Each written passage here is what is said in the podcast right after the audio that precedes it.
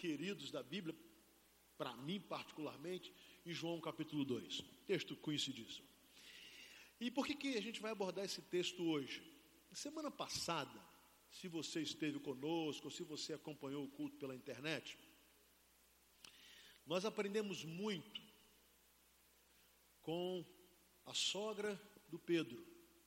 Aprendemos muito com aquela mulher. É, o fato da casa dela e do Pedro sempre ter estado aberta para Jesus, quando tudo estava bem, era ali que Jesus ia, Jesus, se, Jesus descansava naquela casa, ele tomava água, algumas vezes ele é, é, almoçava, era uma casa que tinha as portas abertas para Jesus, quando tudo estava bem. Um determinado dia, Jesus saindo da sinagoga, foi àquela casa, porque era um lugar comum para ele. Só que naquele dia ele chegou ali, aquela senhora estava com uma febre altíssima, ardendo em febre. A palavra diz que Jesus tocou naquela senhora e a febre a deixou. Ela foi curada. E imediatamente ela se levantou e foi servir Jesus. Aprendemos muito com aquela senhora, sogra do Pedro. Eu hoje quero aprender com um casal de noivos. E João capítulo 2 vai nos ensinar isso. Nós vamos aprender como aprendemos com a sogra do Pedro e alguns dizem que sogra não tem nada para ensinar, tá vendo? Claro que tem. É, eu quero aprender hoje com um casal de noivos. E o capítulo 2 do livro de João, que é muito conhecido, ele vai relatar o primeiro milagre feito por Jesus no seu ministério. Sempre me chamou a atenção o fato do primeiro milagre de Jesus ter sido numa festa de casamento. E não uma coisa assim mirabolante, como expulsão de demônios, fazer um cego ver, um coxo andar, purificar leprosos, ressuscitar um morto. Você há de concordar comigo que causaria um impacto muito maior muito maior. Se Jesus inaugura o seu ministério, por exemplo, ressuscitando Lázaro, isso seria um negócio assim alucinante. Se Jesus inaugura o seu ministério purificando os dez leprosos diante da multidão, isso seria uma coisa extraordinária.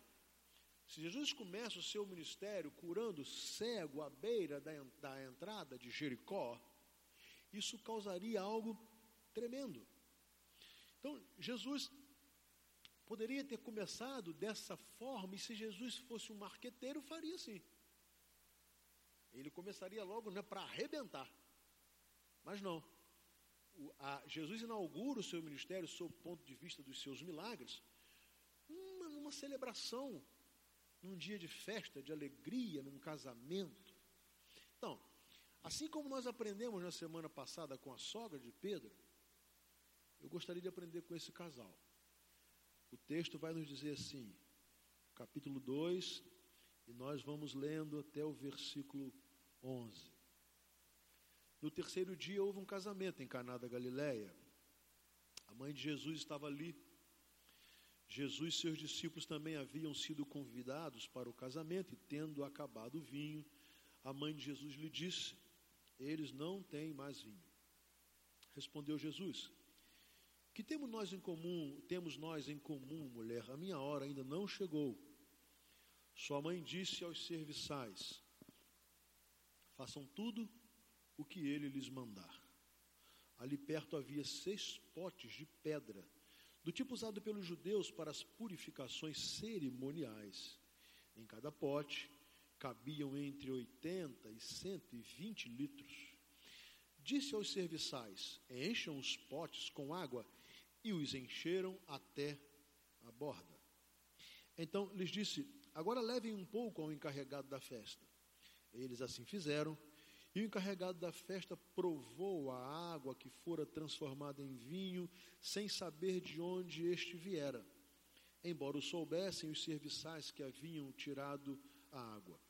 Então chamou o noivo e disse: Todos servem primeiro o melhor vinho, e depois que os convidados já beberam bastante, o vinho inferior é servido. Mas você guardou o melhor até agora. Este sinal milagroso em Caná da Galileia foi o primeiro que Jesus realizou. Revelou assim a sua glória e os seus discípulos creram nele. Oremos. Deus, obrigado por tua palavra. Obrigado pelo privilégio que temos de estar aqui nesse lugar. Estamos reunidos em teu nome e te pedimos que o Senhor nos fale agora, mediante a condução do Teu Espírito Santo, falando ao coração de cada um. Nós precisamos ouvir a voz do Senhor. E nós sabemos que o Teu Espírito tem a capacidade de falar a cada um segundo a necessidade de cada um. E é exatamente isso que nós estamos te pedindo agora, que o Senhor fale de acordo com a nossa necessidade espiritual, a cada um de nós, bem como aqueles que nos ouvem agora na transmissão aqui pela internet. Nós pedimos apenas que o Senhor fale, que a nossa mente esteja concentrada naquilo que o Senhor tem a nos dizer e que estejamos absolutamente abertos é, em aprender com a tua palavra. Oramos em nome de Jesus. Amém. Muito bem. Aqui nós encontramos Jesus em mais uma casa. Jesus gostava de família. Jesus gostava de estar com as pessoas em família. E isso não é nada de surpreendente, porque Deus, o Pai, projetou a família. Então, nada mais natural do que o seu filho gostar de estar com famílias, estar na casa das pessoas. Na semana passada, nós encontramos Jesus lá na casa de Pedro. Era uma outra realidade, um outro contexto, ele estava na sinagoga, ele pregou, ele falou, ele ensinou na sinagoga de Cafarnaum, saiu da sinagoga e se dirigiu à casa de Pedro, que era algo absolutamente comum para ele. O texto de hoje nos leva a encontrar Jesus numa outra casa, num outro contexto familiar, num outro ambiente, completamente diferente. Mas Jesus estava ali. E eu quero fazer algum, até alguns paralelos com, com o sermão passado, mas eu quero trazer, e, e com você, se você puder e quiser ficar com a sua Bíblia aberta, eu vou ver alguns detalhes do texto. E aprender com, esta, com este casal, aprender com esses noivos, com essa família, é, é, esse relacionamento com Jesus. O texto fala de um casamento lá em Caná da Galileia. E fala que a mãe de Jesus estava ali. Ela havia sido convidada, mas também fala que Jesus e seus discípulos tinham sido convidados. Então é óbvio que Jesus, no mínimo, no mínimo, fazia parte do círculo de amizades daquele casal. No mínimo. Podia não ser, podia não ser um amigo íntimo, possivelmente não, não, não fosse parente deles, porque não há nenhuma informação a esse respeito, mas Jesus tinha, ali havia uma relação de amizade, porque senão Jesus não teria sido convidado. E o texto, ele é categórico em afirmar que Jesus foi convidado. Então, as portas daquela casa estavam abertas para Jesus. Possivelmente antes né, daquele relacionamento começar a acontecer, mas agora há uma, há uma afirmação de que esse casal, né, que está começando essa vida conjugal, eles também abrem a porta desse novo lar, desse casamento para Jesus. E já, os dois já convidam Jesus para fazer parte da festa. Quando tudo estava bem, assim como a casa de Pedro, que Jesus frequentava, Jesus não foi à casa de Pedro curar sua sogra. Aquela casa era uma casa que Jesus ia frequentemente, tinha lugar para ele ali. Era uma presença comum. No texto que nós estamos lendo hoje, também nós estamos encontrando Jesus num ambiente secular, uma festa, né, uma, uma reunião social. Estava tudo bem, tudo muito bem planejado. Claro que qualquer cerimônia de casamento, celebração, as coisas são planejadas para que deem certo. E, e, e, o motivo é sempre um motivo de alegria. As pessoas estão ali, chegam felizes, o ambiente é bom. Em tese, claro que há exceções, mas em tese, aquele não é um dia de problemas.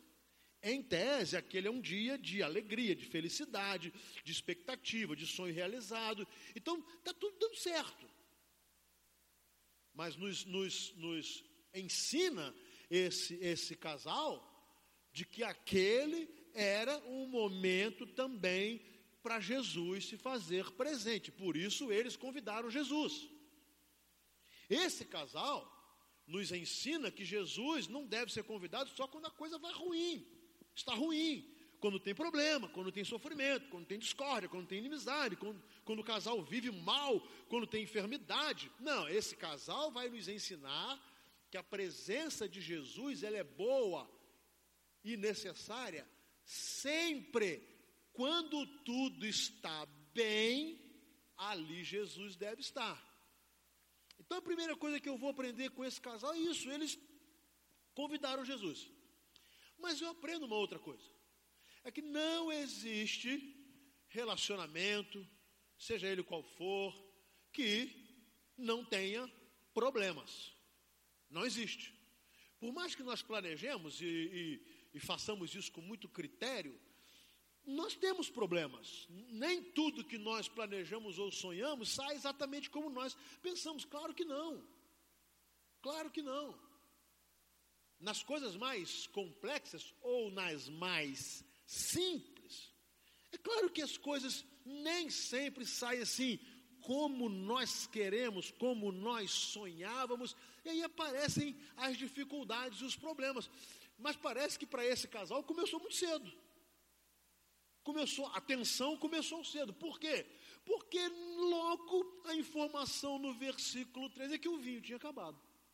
Então, eles já tiveram uma os dois tiveram uma decepção. E foi imediata. Uma, uma decepção com algo que não podia dar errado de maneira nenhuma. Faltar o vinho na festa, mais numa festa judaica. Mas só que faltou. Nós não sabemos o que aconteceu, não há grandes relatos aqui, se foi erro de cálculo, se, ou se chegou mais gente do que deveria chegar, né? Eu não sei, se o casamento judaico era mais ou menos um casamento brasileiro, tinha um monte de penetra lá. Ainda mais se eles eram batistas. Batista adora na fé dos outros ser convidado. Bom, eu lembro do casamento da minha irmã. Né, Raquel? O casamento da minha irmã parecia que lá na cidade do meu Macuco ela estava em festa. Porque o lugar era para 500 pessoas, chegaram umas 3 mil e foi entrando, e foi entrando, e foi entrando. E foi bacana, porque eu fiz o casamento todo de terno, meu irmão também. Depois nós tiramos o terno, botamos uma roupa lá, mais menos, fomos servir. Enfim, nós fizemos de tudo, porque entrou gente. Eu não sei se vocês estavam achando que era casamento da filha do prefeito, eu não sei. Não era, era só do pastor. Então, aqui eu não sei o que aconteceu. O fato é, é que algo sério aconteceu aqui e deu errado. Eles tiveram um problema. A festa perdeu a graça. O casamento deixou de ter a beleza. A alegria ia se transformar em crítica. A alegria, as danças judaicas, as músicas, tudo isso ia passar e ia virar apenas crítica. Então, em todos os relacionamentos nós experimentamos essas coisas. E aqui eu estou só citando de um casal, uma família. Acabou o vinho, tinha problema. Como às vezes acaba o dinheiro na nossa casa, às vezes acaba a saúde na nossa casa, às vezes o bom relacionamento, o ambiente saudável se torna um ambiente amargo, às vezes aquele, aquele tempo de paz na nossa casa se transforma em tempo de guerra, de conflito, às vezes até o amor se transforma em ódio. É assim. E muitas das vezes, quando menos se espera, algo sério acontece que tira o brilho, tira a beleza, tira a alegria, tira a paz. Bom, o que, que acontece então? O texto diz que Maria percebeu. Mulher percebe tudo, né? Quem foi que contou a Maria que tinha acabado o vinho? Mas a danada já sabia. Mulher sabe tudo. Não, isso é elogio. Lá em casa é o seguinte: alguma coisa não está bem, se tentar esconder de Raquel é fria, porque ela percebe. falei, oh meu Deus, ela tem quantos olhos? Dez. Mas vê, mas na sua casa é a mesma coisa. Eu não sei, né? Esse instinto feminino, não sei, que consegue ver o que não é para ver. E aí a Maria, não deve ter sido só ela, mas o texto vai nos mostrar a Maria, ela, opa, tem um negócio aí que não está bom. O que, que Maria faz? Ela apresenta quem pode dar solução. Muito bacana. Porque a mãe de Jesus, que também tinha sido convidada para o casamento, ela, ela olha para Jesus e fala assim: ó, acabou o vinho. Hein? Não tem mais vinho. Alguns acham que Jesus foi mal educado com a sua mãe. Não. Não. Ela se dirigiu a Jesus dizendo: ó, se tem alguém aqui que pode resolver esse negócio, e aí, Jesus dá uma resposta que parece ser deselegante, mas não foi. É que Jesus aqui fez uma diferenciação agora entre ser filho de Maria e ser o filho de Deus, entre ser filho de Maria e ser o Salvador. Ele, ele só fez um, ele fez uma, um ponto só para mostrar, para dizer a ela que havia, ainda não havia chegado a sua hora. Ele não foi deselegante, ele não foi desrespeitoso respeitoso, mas é impressionante que depois desse diálogo com a sua mãe, ela diz o seguinte aos serviçais: Ó, façam tudo o que ele lhes mandar. Ele, façam tudo o que ele lhes mandar. Jesus não sabia, Maria não sabia que Jesus ia resolver aquele problema, sabia que ele podia. Não sabia como é que ele ia fazer é, aparecer vinho numa festa que tinha acabado. Mas uma coisa ela sabia. Ela sabia que Jesus tinha a solução para o problema. Então, ela falou o seguinte: olha, ele está aqui. Agora guarde bem, Jesus estava ali porque havia sido convidado. Jesus não vai entrar na sua casa se você não convidar. Jesus não vai arrombar a porta da sua casa se você não convidar. Lembre-se de Apocalipse capítulo 3, versículo 20. Eis que estou à porta e bato. Se alguém ouvir e abrir, eu entrarei. Cearei com ele e ele comigo. Jesus não arromba a porta. Jesus não vai é, se fazer presente na sua família, na sua casa, no seu casamento, nos, com, na vida dos seus filhos, se você não convidar. Aqui, Maria apresentou a solução, que a solução estava ali. Ela não precisou mandar chamar Jesus. Ninguém foi buscar Jesus. Ninguém foi procurar Jesus. Não até porque só ali Maria tinha esse conhecimento. Talvez o Senhor disse, mas Jesus não havia começado ainda a fazer milagres. O que Maria sabia é que ela tinha dado a luz ao Filho de Deus, isso ela sabia. O que ela sabia é que ela havia sido escolhida para dar à luz aquele que iria salvar o mundo. Isso ela sabia. Mas Jesus foi convidado, e por ter sido convidado, na hora que o problema apareceu, ele estava lá. Só que tem uma coisa: de nada adiantaria Jesus estar lá. Se os serviçais, se o metre, o administrador da festa começasse a querer dar ordem. O que Maria disse foi o seguinte: vocês têm que fazer o que ele mandar. É o que Jesus falar, é aquilo que vocês devem fazer. A única esperança de vocês é fazer o que Jesus mandar. A única esperança dessa festa não virar uma tragédia é exatamente fazer o que Jesus determinar. E aí, o texto diz que depois de ter feito isso, ali perto havia seis potes de pedra, do tipo usado pelos judeus para as purificações cerimoniais. Em cada pote cabiam entre 80 e 120 litros. Então veja bem, terceira informação. Deus usa na sua vida o que você tem. Deus pode abençoar a sua família a partir daquilo que você tem. E eu não estou falando de nada material. Deus olha e você pensa que não tem nada, que não resta mais nada na sua casa de alegria, de felicidade, de possibilidade de reconstrução, e aí Deus olha para você, não, mas você tem pote de pedra aí, que você usa para outra coisa, você usa até para religião. Eu estou dizendo, tome o que você tem.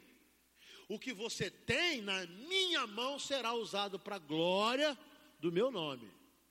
Então Jesus olhou, Jesus poderia ter feito qualquer coisa para que aparecesse vinho ali. Ele podia ter piscado os olhos e ia vir. Ele podia ter cho mandado chover vinho do céu. Não, você tome os potes. Pegue os potes, recolha os potes, recolham. E o texto diz que Jesus mandou: encham os potes com água. Espera aí. Isso é muito bonito depois que nós conhecemos a história, né? Mas eu quero ver antes. Nós já conhecemos a história. Então é fácil. Hoje nós olharmos Jesus falando assim: pegue os potes e encham de água. Agora você se coloca no lugar dos serviçais. Para que água? Quem vai querer tomar água em festa? Para que água? Mas o texto diz que Jesus mandou: encham os potes. E aí eu aprendo com essa família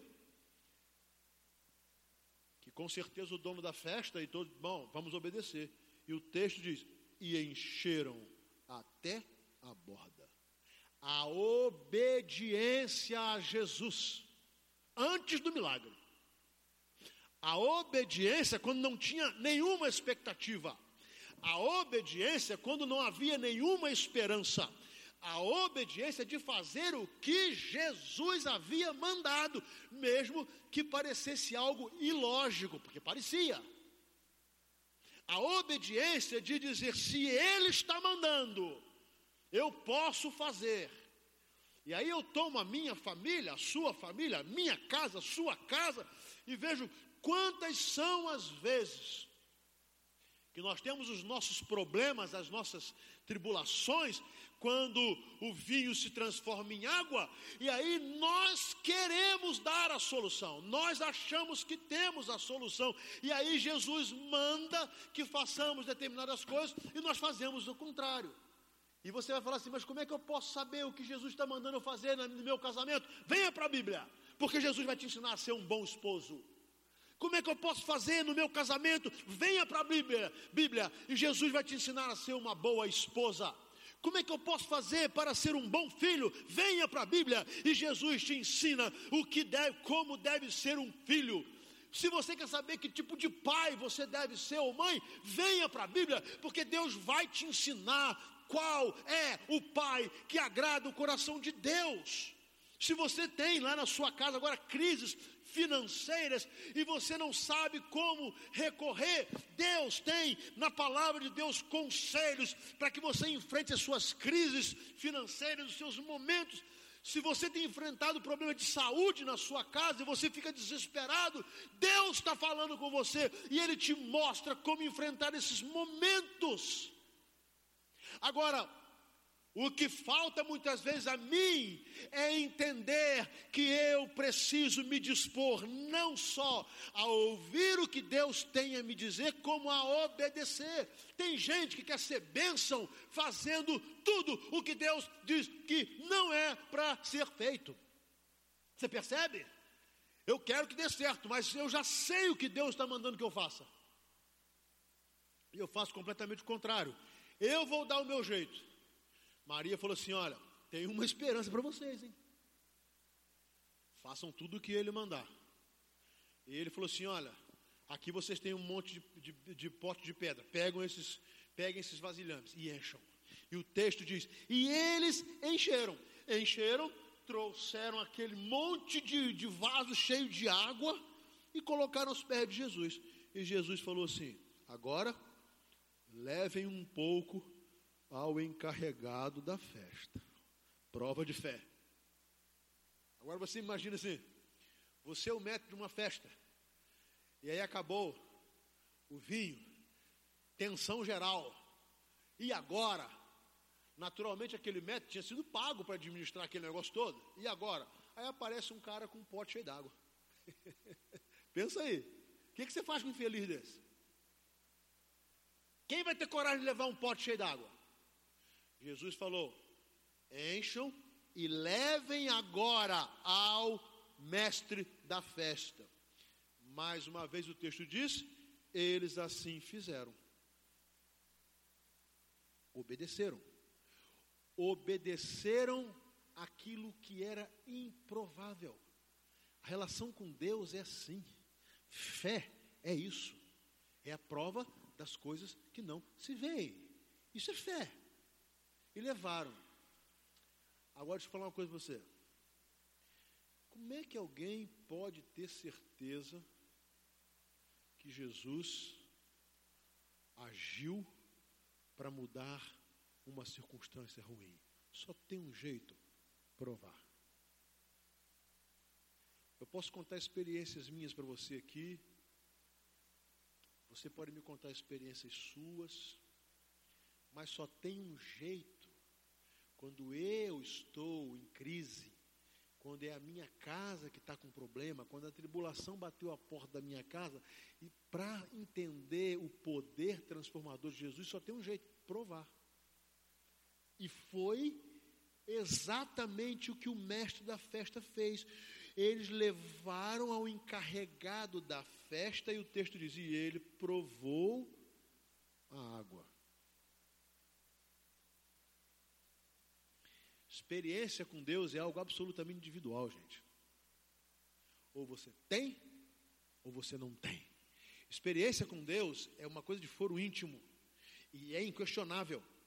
Eu tenho experiência com Deus e, e, eu percebo Deus mudando a minha vida, Deus transformando, Deus dando o seu toque de cura, de transformação, Deus transformando a água em vinho, Deus trazendo sabor à minha vida, Deus transformando situações eh, aparentemente irreversíveis, Ele vai agindo, mas eu tenho que provar. Eu tenho que ter a minha experiência. Eu tenho que ouvir Deus falando comigo e o que Ele me manda fazer, eu tenho que fazer e tenho que provar para que eu tenha certeza. Deus agiu na minha vida, Deus agiu na minha casa. E aí o texto diz que o encarregado provou a água que fora transformada em vinho. E olha só, sem saber de onde este vinho viera, embora soubessem os serviçais que haviam tirado água. Ele chamou o noivo e disse: Estou entendendo nada. Todos servem primeiro o melhor vinho, depois que convidados já beberam bastante, misturam o vinho inferior, a qualidade piora, mas o pessoal já bebeu bastante. Você joga vinho de qualidade ruim, eles não vão perceber, mas aqui tem um negócio diferente. Aqui vocês ofereceram o vinho inferior primeiro. E a festa foi, e o pessoal bebeu tanto que acabou o vinho, agora vocês vêm com vinho melhor. E aí esse casal vai nos ensinar que Jesus contraria realmente a lógica.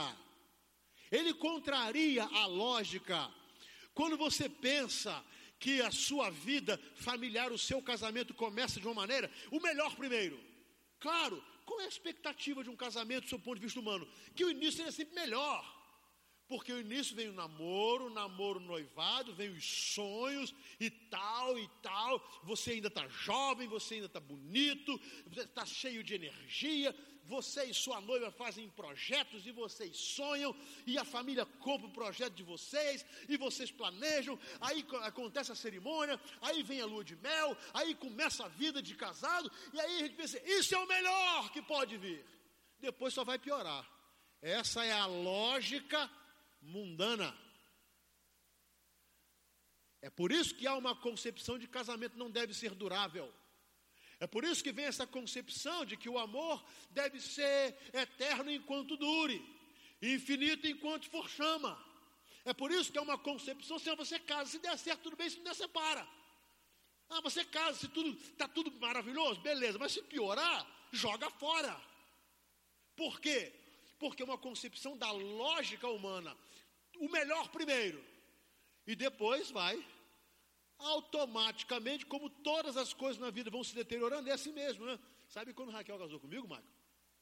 Eu era magrinho, bastante cabelo, cabelo preto, uma barba igual a sua, e ela achou que ia ficar assim. Não tem jeito, ela vem mudando. A gente vai tentando né, ajeitar daqui, ajeita de lá, chega uma hora que não dá. Ele já está branco, já está pouco. Tem jeito. A lógica de Jesus é outra. A lógica de Jesus é o seguinte: você pensa que o melhor veio primeiro? Está enganado. Se Jesus tiver lugar na sua família, Ele vai fazer coisa muito melhor. Amém?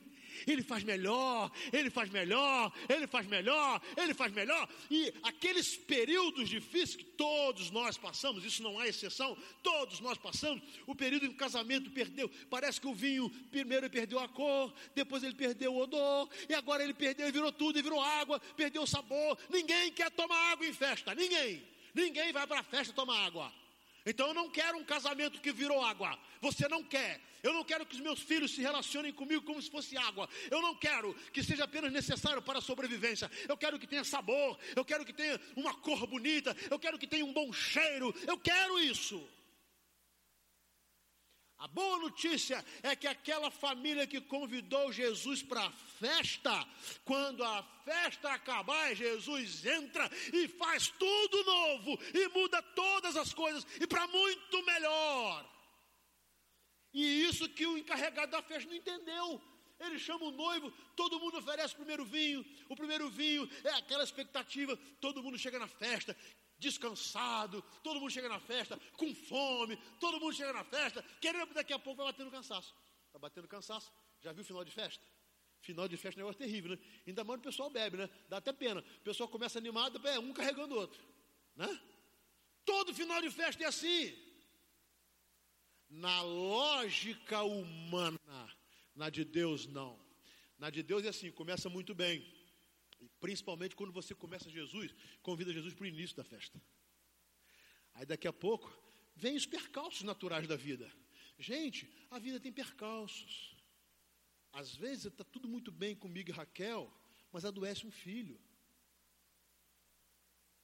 Às vezes pode estar tá tudo bem comigo e Raquel no relacionamento, mas faltou dinheiro para cumprir os compromissos. Às vezes está tudo bem com, meu, com meus filhos, mas não está bem comigo Raquel. A vida é assim, ela traz esses percalços né, para todo mundo. Mas se Jesus está lá na sua casa desde cedo, quando acaba o vinho, é só fazer o que ele mandar. Amém? É só fazer o que ele mandar. Se o seu relacionamento, relacionamento com a sua esposa está ruim, Jesus vai dizer para você que essa sua esposa, para ele, é como se fosse a noiva dele. e que você precisa cuidar dela como se ela fosse a noiva de Jesus. Que você precisa amar tanto a sua esposa como se ela fosse a igreja, e Jesus, o noivo, se entrega pela igreja. Ele vai dizer para você, esposa, que você é uma preciosidade, mas que Deus te deu um esposo para você honrar, para você respeitar, para você cuidar dele. Ele vai dizer para vocês dois que ele deu a vocês um leito do matrimônio sem mancha e sem mácula. Ele vai dizer a vocês, filhos, que embora a sociedade tenha se rebelado contra os pais, os pais são bênçãos do Senhor, eles amam vocês incondicionalmente, e eles merecem a honra, eles merecem o respeito de vocês, e se vocês fizerem isso, vocês serão felizes. Ele vai dizer para você, casal, que hoje está passando crise financeira, e que você, a conta não está fechando, não está chegando no final do mês, ele vai falar assim: é melhor uma casa com um pedaço de pão seco, onde há amor, do que numa mesa onde há banquete e ódio. Olha que coisa maravilhosa é obedecer. Jesus, Ele vai ensinar. Está faltando, está faltando tudo que você queria, mas esse pão seco que está te alimentando, se for regado por amor conjugal, por respeito familiar, por dependência de Deus, esse pão vai ser multiplicado para a glória de Deus. Mas eu preciso entender que é nesse tempo que Jesus faz toda a diferença e ele transforma o pão seco num filé mignon. Transforma a água em vinho. Transforma a tristeza em alegria. Transforma a enfermidade em cura. E eu acho que o meu celular deve ter quebrado. Mas é melhor Jesus do que o celular. Muito bem. Eu quero me caminhar para terminar. A história vai dizer o seguinte: ele vira para o noivo e fala assim: Você guardou o melhor até agora. Cadê Raquel? Dia 24 de janeiro, nós iremos completar 31 anos de casado. Estou certo? Decorei, viu, Emílio? Certinho, né? Decorei, tem que decorar, que se eu errar aqui, eu estou enrolado. Vamos dizer que os 31 anos foram fáceis? Claro que não que não. Que todos os dias foram maravilhosos? Claro que não. Que todos os dias foram assim regados pelo melhor vinho? É claro que não. Mas uma coisa eu posso afirmar: é que o nosso casamento hoje é melhor do que era 31 anos atrás. Por causa de Jesus. pela presença de Jesus. Por termos há 31 anos atrás convidado Jesus para chegar no primeiro dia. Foi no primeiro dia. Ele já entrou na igreja conosco. E aí, quando faltou o vinho, o vinho perdeu a graça, sabe aquele tempo assim? Ele estava lá, e nós tivemos que fazer muito pouca coisa, só tivemos que fazer tudo o que ele mandasse que fosse feito. Só isso. Olha que coisa maravilhosa. O que nós tivemos fazer nesses 31 anos foi o seguinte: agora está ruim, agora está complicado, agora a coisa está tá difícil. Tá. Bom, tem um convidado aqui na nossa casa. E ele é Jesus. Ele tem algo a nos dizer. Nós não temos que inventar a roda. Nós não temos que criar uma solução. Nós não temos a solução. Mas ele tem. A nossa parte é fazer tudo o que ele mandar. Por isso, graças a Deus, eu falo, e eu sei que Raquel vai concordar comigo, o nosso casamento tem sido melhor. Melhor, melhor.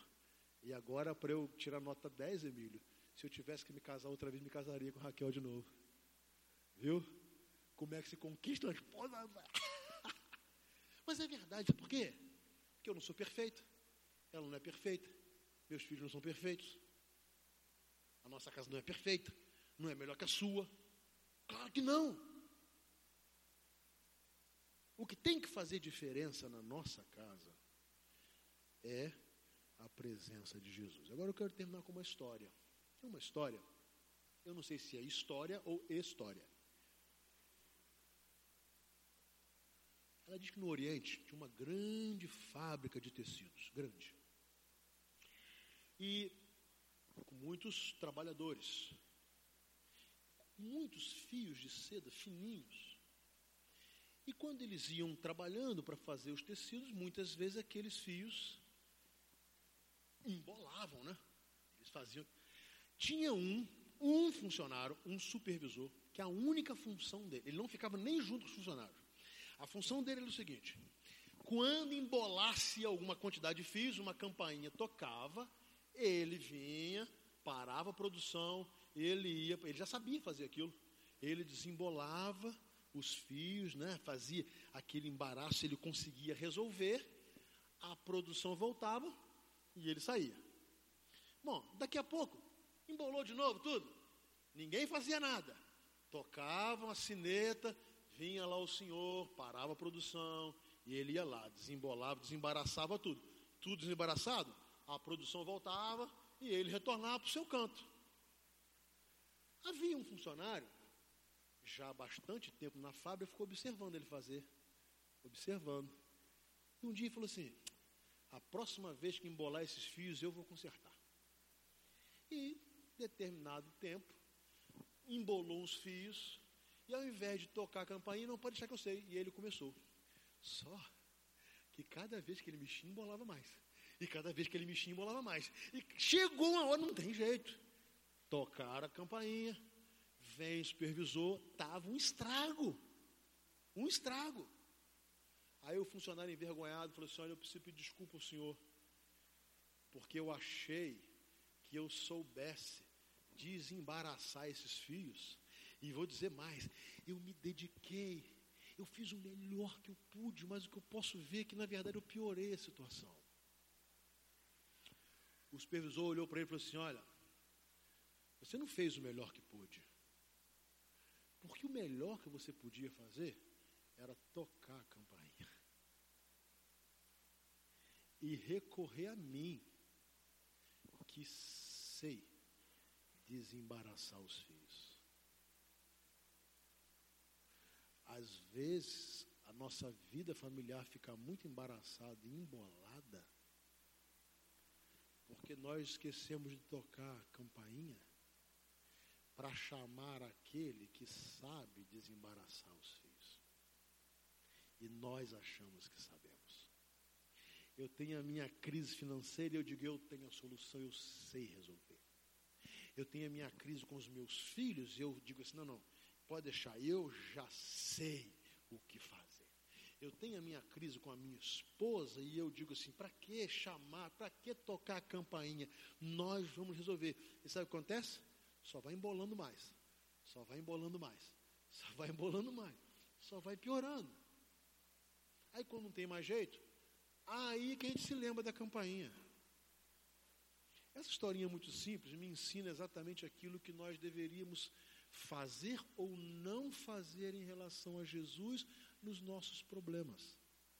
Quantos casamentos vão piorando, piorando, piorando, piorando, piorando, piorando, enrolando, embaraçando, embolando, sabe por quê? Porque vocês acham que terão a solução, vão resolver e não recorrem àquele que pode resolver. Às vezes nós estamos com nossos filhos se perdendo e dando trabalho, e a gente vai assim, tudo bem, a gente resolve, a gente tem a solução, nós temos a fórmula, vamos recorrer aos mestres do mundo que eles têm a fórmula, e esquecemos de tocar a campainha. Essa campainha é a nossa oração. E é recorrer a quem pode desembolar a nossa vida é recorrer àquele que pode desembaraçar os enrolos que nós fizemos. É recorrer àquele que ele está aqui para ele chega e resolve. E aí dizendo, mas nós fizemos o melhor. Eu tentei ser o melhor marido, minha esposa não entendeu nada.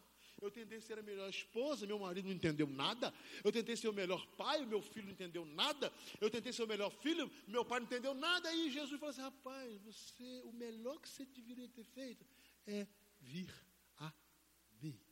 Vinde a mim, todos vós que estáis cansados e sobrecarregados, e eu vos aliviarei. Amém? Vamos curvar nossas cabeças em oração. aprendemos com mais uma família, aprendemos com mais uma casa. Hoje nós aprendemos primeiro. Jesus foi convidado para nossa casa